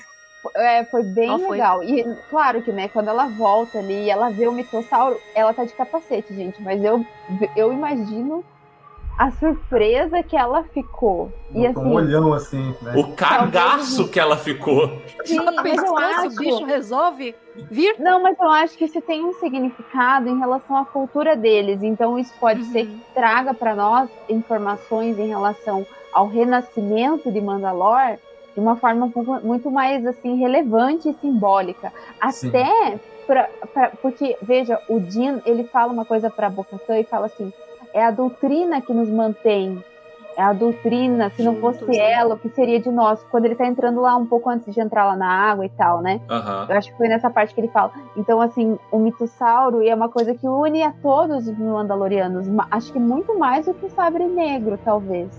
Então, Sim. então a acho Armeira que... é fala, né, que Isso. o, o surgimento do mitossauro traria uma nova era pro pra, Pra- exatamente. Então, isso deve ter quando- batido ali na Bocatã forte. Quando ela viu aquele mitossauro, tudo aquilo que ela meio que deixou de lado, né, na- no credo, deve ter voltado assim, ó, pra ela de uma Porque vez. ela- Bum! É Caraca, porque- olha a profecia aí. Meu Deus do céu. E tem um lance, hein? Quem montar o, o- conseguir montar o mitossauro é o grande líder, Vai, né? é. Eu, É, eu acho que o Grogu é que vai conseguir isso e vai ser um negócio complicado. Todo mundo querendo liderar e no fim o Grogu que vai montar o mitossauro. Agora, dois comentários aqui que eu só vou dizer só não. Augusto Ganzé, eles não vão matar o mitossauro com sabre negro, pelo amor de Deus, não diz uma coisa dessa. Não! Inclusive, me parece que no passado tem um lance aí de matar o mitossauro. É domar o desgraça. É. É domar, domar. o É mitossauro. domar, mas não teve uma guerra, a guerra contra os Jedi, que aí eles usaram o mitossauro, e aí o mitossauro acabou morrendo. Tem um lance desse, não, tem? Eu é ouvi muito, alguém mitossauro é comentando. muito mais antigo, muito mais antigo do que qualquer confronto de Mandaloriano contra Jedi, assim. Ai, eu não Sim, sei da onde é que eu ouvi. Eu vi hoje uma pessoa comentando num review, falando da questão do mitossauro. Se eu encontrar depois, é... A gente Tem os basilisco, que eram umas máquinas de guerra, serve? Não, não. Eu vi outra Não? coisa. Então- Mas então não. não. sem problema. E o segundo comentário aqui do Augusto que eu vou colocar é só falta uma cena do Din Djarin sem camisa pra Bocatan, como foi o Kylo Ren pra Rey, pra todo mundo chipar. Não, né, gente? Não, fazer isso de novo, não é mesmo? Não. Não, né? Tá tão Eu bonitinho assim. Não. Tá indo Mas tão olha- bem, gente. Não vou me estragar. Exatamente. Eu acho que agora o mitossauro vai ser mais importante que o sabre negro. E talvez esse seja o andamento da série. Que a gente. É, pois é, né? Eu tava pensando nisso, Bruna. É, é, porque um, um disclaimer pessoal meu aqui. A primeira vez que eu vi Mandaloriano em, no cânone, tá? Foi com Clone Wars. E a hora que eu olhei para aqueles Mandalorianos, eu falei: que bosta! O que que fizeram com os Mandalorianos? Quem que é essa loura? O que que a Xuxa pacifista tá fazendo ali? No, no- naquele trono, sabe? Porque isso não é Mandaloriano. O que que eles fizeram com os Mandalorianos? Porque os Mandalorianos da antiga, lá na antiga República, eles eram muito próximos ao que o olho é, tá? Sim. Só que assim, eles não tinham esse- essa religiosidade. Era mais coisa de cultura tribal guerreira e não tinha essa parada de, de não tirar o capacete, sabe? Tinha um contrário. A partir do momento que você põe o capacete, você é um Mandaloriano. Mas se você for comer, tomar um drink com alguém, você pode tirar, normal. E a cultura da Satine, ela foi. Nossa, pegaram e jogaram os Mandalorianos lá, lá para baixo, assim. Eu acho que eles exageraram com o Jim pra gente poder chegar no meio termo. E daqui a pouquinho, Boa. nem ser a ideia da, da Bocatã, né? O credo que ela segue, que é praticamente nenhum, que ela é a ateia, né? Ela não acredita em nada, em credo nenhum. E o Jim com essa coisa exacerbada para os dois tentarem chegar num equilíbrio e retomarem o que os Mandalorianos eram aqui mil, dois mil, três mil anos antes, sabe? E se for isso, se for essa trajetória, cara, vocês vão ver uma pessoa muito contente quando essa série terminar. Vai muito. Eu contente. acho. É, assim, o que o Dan falou tem muita lógica, porque veja que eles estão desconstruindo algumas crenças do Jin Sim. e da Bocatã também, né? Tipo, Sim. os dois, assim, Uhum. tipo, pra- até pra mostrar que não, não existe uma coisa que vai ser 100% certa ou, e a outra, tipo, 100% errada, né? Eu acho que essa mescla ali que o Dan falou é exatamente, assim, o equilíbrio, né? Até o equilíbrio dos Mandalorianos, né? A gente tá vendo a, lá... A gente tem o equilíbrio da força e agora a gente tem o equilíbrio dos Mandalorianos. É, então, é uma coisa que meio que os dois se complementam mesmo, né? Então, é, ela tá ma- muito mais para um lado, ele muito mais para o outro, e ambos vão estão começando a puxar, um puxa um pouco, o outro um pouquinho mais pro meio, né? A, a vai mostrando um lado um pouco mais liberal para ele, e ele vai lembrando ela que algumas das tradições de Mandalor são muito importantes, São né? válidas, Faz parte né? da raiz, Hum, é, hum. né, da raiz do que é ser mandaloriano. Né? Quando eles abandonaram todas as raízes, aí a coisa começou a degringolar. Tem algum sentido Sim. nisso, né? Porque eles eram um povo Sim. guerreiro. O- o- e aí deixaram de ser totalmente, passaram a ser um povo que não conseguia se defender, né? E aí, no- como não conseguiram se defender, acabaram, né? Mas ela também estava certa, a, a Satine, de querer apaziguar um povo que estava se autodestruindo, né? Então, quem sabe eles conseguem um meio termo, né? Essa- Porque é o que Bocatão também falou. vão brigar entre si o tempo todo também não funciona. É, foi, foi o destruir que a o. Bocatão falou, né? Tipo, cara, a gente, a gente se. A gente se autodestruiu, a gente ficava lutando muito entre, entre a gente. Né? Não Foi dava o nem que- pra o que explicar deixou a por quê, gente né? fraco. É, foi o que deixou a gente fraco. A gente lutou demais entre nós. Mas tem, isso tem um motivo, né? Eu vou aproveitar aqui, vou até puxar uma, um, um- postzinho aqui do, do Augusto, que ele pergunta: o que mais pode aparecer na série relacionado à cultura dos Mandalorianos? Temos uma arma, um monstro, e o que eu acho que poderia aparecer, mas eu penso que não vai, tá? É a forma com que eles operavam. Pode ser mostrado como passado, mas eu não acho que isso venha se repetir, tá? Por quê? É, justifica esse monte de clã fragmentado que lutava entre si. Porque antigamente os Mandalorianos eles tinham uma cultura dominadora. Eles eram um, eles eram um bando de, de, de gafanhoto, tá? Eles chegavam num planeta, eles saqueavam o planeta, eles dominavam o planeta, pegava aquele povo que guerreou, que eles viam que eram fortes, e dava duas opções. Falava, ou você vira escravo, hoje, a gente mata, sei lá, a gente se livra de você, ou você vira um Mandaloriano. E aí, qual vai ser? E nisso eles cresciam a população e ia pro próximo planeta. Então foram assim que os Mandalorianos se dispersaram pelo anel externo da galáxia antes da Grande Guerra Mandaloriana. Lembrando que isso tudo é Legends, tá? Mas tem essa vertente. E isso ainda não foi mostrado, nem um pouquinho. Essa coisa de conquistador mandaloriano. Sim, Não é sei verdade. se eles vão abordar. Talvez abordem para justificar a cisão de clã, mas eu não acho que isso venha acontecer de novo depois. Porque na parte de live eles Oi? explicam muito pouco a coisa dos clãs, né? Pra quem não É. tá inteirado com as outras mídias, com as animações, com o universo expandido e tal, essa parte dos clãs foi pincelada muito, muito, muito por cima. Certamente é, a audiência mais mais civil, assim, mais eventual, né? Fica meio boiando nessa coisa do- dos clãs, né? De entender qual- né, quais tem, que eles brigam uns com os outros e tudo Sim. mais, né? Mas, finalizando, eles meio que entregaram praticamente tudo que a gente imaginava ver. Aí agora no segundo, até o segundo episódio, né? Vocês têm A gente tá alguma no ideia? segundo. A gente tá no Ainda no segundo segundo, ainda. gente. Isso é incrível, cara. ideia do que pode. Vocês têm alguma ideia? Eu já vou falar que eu não tenho ideia de nada. Tô feliz, não, não, não tenho nenhum problema com isso. Mas vocês têm alguma ideia do que pode vir depois disso? Tirando o fato de tentar juntar todos os Mandalorianos aí, levar pra lá. O que vocês, vocês conseguem imaginar alguma coisa? Cara, eu Com acho que eles vão certeza. seguir por essa linha aí de, de- a gente vai mostrar a união do povo, vai, vai trazer mais a- essa mitossauro, o mitossauro que a gente tem ele com um símbolo só, né? Agora eles vão explicar mais isso. Eu espero, né? Não é nem o que eu acho, é o que eu espero. E eu acho que eu, a ideia do se eles começarem a introduzir alguns personagens que vão vir na, na série da Soca seria legal, principalmente a Sabine, porque ela tem total ligação com a Bocatana. E eu acho assim, que vai É. ser bem bacana. Eu espero que eles não façam, tipo, aqueles episódios assim, sabe quando tinha aquelas historinhas meio fora da caixinha? Eu espero que eles sigam nessa, nessa linha, assim, de vamos explorar Mandalore, vamos explorar a ideia, a cultura, sem fazer muito flashback, claro, né? Até agora a gente não teve nenhum. Mas assim, até Graças achei que ia ter um. É, eu achei que ia ter um da Bocata criança ali e tal. É, assim, eu achei que podia ter esse tem uma hora que ela dá uma olhada assim pra tela e dá uma É. parada maior. Eu falei, ixi, vem flashback.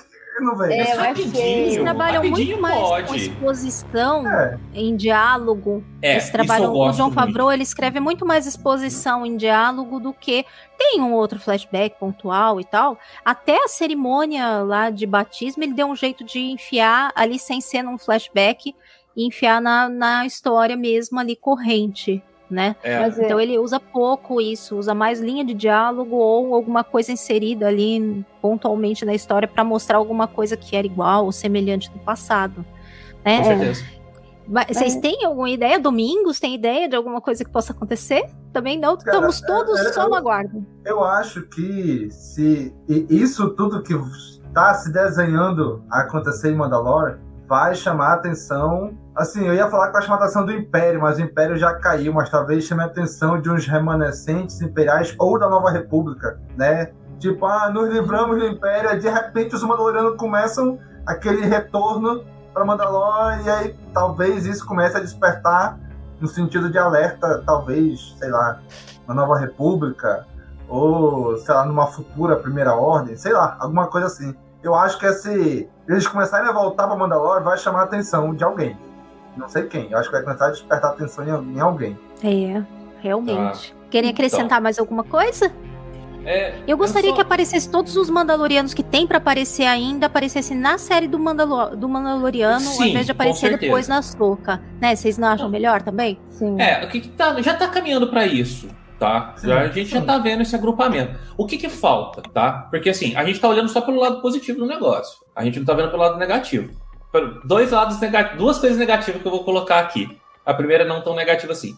Ah, ah, ou melhor, se preparem, porque inadvertivelmente a gente vai ter um filler, tá? E a hora, É, do jeito que começou, a hora que esse filler vier, ele vai ser massacrado. Eu vou detestar, eu vou xingar três dias, mas eu tô me preparando pra. eu- toda vez que eu ligo, eu falo, pode ser hoje, filho. Pode ser hoje. O próximo tem tudo pra ser um episódio de transição, né? Tem. Pra ligar com Tem. a outra parte da história, né? Porque ficou tudo muito finalizado aí. E é Se prepara, então já se parte- prepara psicologicamente, Dan. Semana que vem já vai trabalhando a mente, porque expectativa é tudo, né? Então já vai, expectativa, como eu, eu, eu introduzi essa frase que eu ouvi na outra, expectativa é igual paçoca. Do nada, esfarela tudo. Então vai verdade. preparando aí a mente. E eu vi uma coisa, não sei se é verídica, não sei se não é, não sei se é boato de Twitter ou não, que o Giancarlo Espósito né, falou que. Moff Gideon. de- é, o, o que faz o Moff Gideon, ele falou que o Gideon. Ele deu a entender que o Gideon ainda tem história pra contar, sabe? Sim, e ele tava na E- foto lá da apresentação. É, eu acho que assim, beleza, vai unir pelo Sabre Negro, vai unir pelo Mitossauro, mas nada une mais dois povos, três povos, quatro povos do que um inimigo em comum. Em comum. Sim, Então tá faltando a ameaça barra inimigo para poder juntar isso tudo e ter um season finale aí épico e tal. Então ainda vai ter que gastar um pouquinho trazendo o, o Gideon de volta. Ah, talvez amarrar um pouco mais do motivo pelo qual ele quer o Grogo, se é para injetar nele, ele ter a força ou não, se é para fazer o clone do Palpatine, não sei. O motivo não me interessa, mas voltar a essa busca dele pelo, pelo Grogu para ir amassando E o Sabre Negro que foi tava com ele também, né? E ele quer Então- o Sabre Negro de volta, né? Vai querer. Ai, vai gente, querer. Eu Ainda sei que vai pra esse que- caminho, mas é que tá tão legal. né? Eu Ah, acho eu que ainda, tá eu bom. acho que ainda Pra vou tá enfiar tal, talvez no finzinho da temporada, no último episódio, no fim do último episódio, um certo ex-imperial azulão aí. Pode ser. Ah, é já. Eu já acho- pra série da Soca. Acho Eu acho, Acho que ele não. vem só na série da Soca. Eu acho que é só Eu na sombra. ouvi alguém comentar, não lembro em que canal, foi assim, um rumor que a cena pós-crédito de Mandalorian vai fazer Pode essa ser. ponte lá pra série da Soca, é que nem a gente é teve isso, quando é foi o isso. Book of Boba. É isso, eu, que ouvi um rumor assim, que a cena pós-crédito é que Deus. vai fazer essa. Vai deixar essa. É isso. Ai, eu meu que é Deus, isso ai, meu. Deus do céu. Então, Ai. Com isso. Com isso, então acho que podemos finalizar o episódio. Quer acrescentar mais alguma coisa? Senão passamos para os recadinhos e finalmente. Não. É isso. Muito bem, gente. Então, finalizando mais um episódio aqui com sucesso. Sigam a gente em todas as redes sociais, no Instagram, no Twitter, no YouTube. Não esqueçam de se inscrever aí no canal para saber quando a gente vai ter live. Mas toda quarta-feira, às 21 horas, estamos aqui fazendo a nossa gravação do podcast ao vivo. No Facebook também estamos, Cast Wars Bra. É, e se você quiser entrar em contato, pode usar o nosso e-mail, contato@castwars.com. Nós temos também agora o Garotas Rebeldes no Instagram, é o arroba Garotas Rebeldes Podcast. Siga lá, gente. A Bruna tá sempre fazendo postzinhos lá. Eu prometo que um dia, quem sabe, de alguma forma farei um post também. Não sei quando, não prometo. Uh, e ative o sininho no Spotify e em outras plataformas de podcast da sua preferência. Siga a Cast Wars, seja no Orelo, no Deezer, na Apple Podcast, Google, Amazon Music. Se você ouvir pelo Orelo, também apoia a gente com o Play, como acontece no YouTube, tem a remuneração aí dos criadores de conteúdo. É nada, quase? É nada, gente. Mas de nada em nada, de pouquinho em pouquinho, não é verdade? Juntando vai dar no final do ano um real. Mas ajuda, podem ajudar a gente assim também. E se quiserem ajudar um pouco mais e se tornar um padrinho, você pode entrar lá no apoia.se barra castwars e entrar para o nosso programa de apadrinhamento e a partir de 10 reais você vai estar lá no nosso grupo do WhatsApp conversando todo dia com a gente sobre vários assuntos, não só sobre Star Wars, às vezes sobre outras séries também, mas principalmente sobre Star Wars. Se você fica doido para comentar o episódio depois de assistir, esse é o lugar para você. A gente conversa realmente de verdade lá, não é só o grupo, não só para dizer que tem e ficar fazendo propaganda dos conteúdos que estão saindo. Não, a gente conversa de verdade, tem audião e tudo mais. Você também pode fazer uma doação única, se não puder fazer um apadrinhamento mensal. Então, se quiser lá doar uma vez para Cast Wars, você pode usar a chave do nosso contato arroba castwars.com, que é o e-mail. É isso, gente. Acredito que falei tudo, não é mesmo, Domingos? Isso mesmo. Então, um abraço, pessoal. Até semana que vem. Tchau, tchau. Até. Tchau, tchau. Até. Como deve ser. Como deve ser.